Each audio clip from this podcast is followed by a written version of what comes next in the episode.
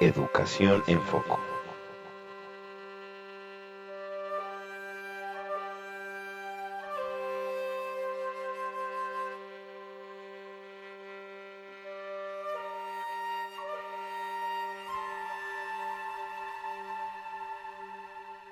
Hola a todos y bienvenidos a otro episodio de Educación en Foco, donde exploramos las tendencias, desafíos y éxitos en el mundo de la educación.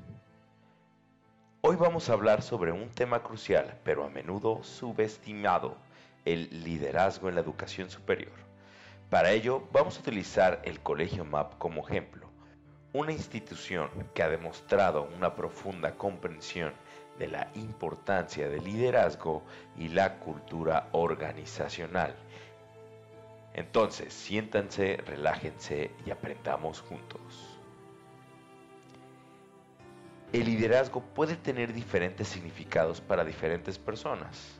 En el contexto de la educación superior, sin embargo, el liderazgo adquiere nuevas dimensiones.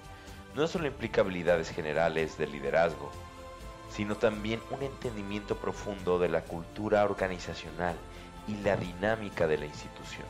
Según Chain, la cultura organizacional puede ser vista como el ADN de la organización y juega un papel crucial en la enseñanza, aprendizaje y la forma en que una institución responde a los desafíos. Un líder efectivo en una institución de educación superior debe poder entender y gestionar la cultura organizacional. Según Nordhaus, el líder eficaz es aquel que es capaz de adaptarse a la cultura organizacional y utilizarla para lograr los objetivos de la institución. El Colegio MAP ha reconocido esto y ha hecho esfuerzos para cultivar líderes que comprendan y valoren su cultura organizacional a través de talleres, clínicas y capacitación continua. Además de la cultura organizacional, el liderazgo en la educación superior también requiere la habilidad de dirigir y gestionar el cambio.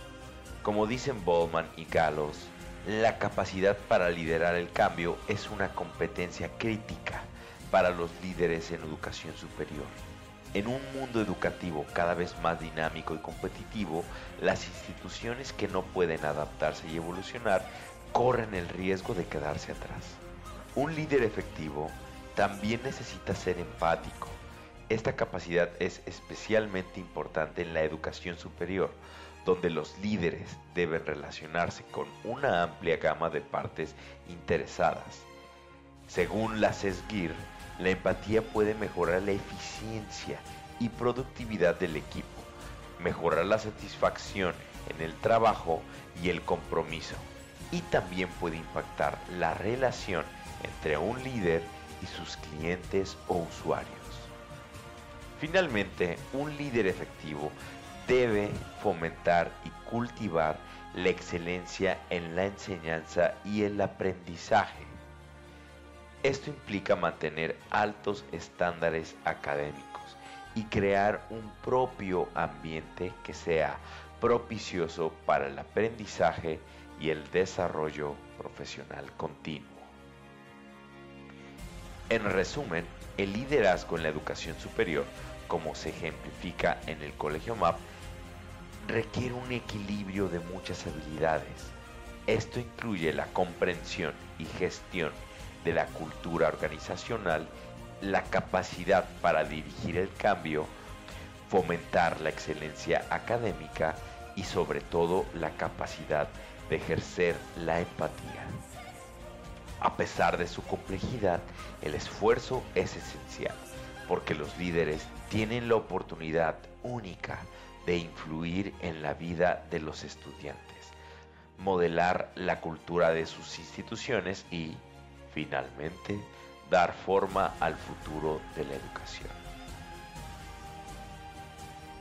Gracias por acompañarnos hoy en este fascinante viaje hacia la comprensión del liderazgo en la educación superior. Nos vemos en el próximo episodio de Educación en Foco, donde seguiremos explorando las tendencias y desafíos en el campo de la educación. Chao, chao.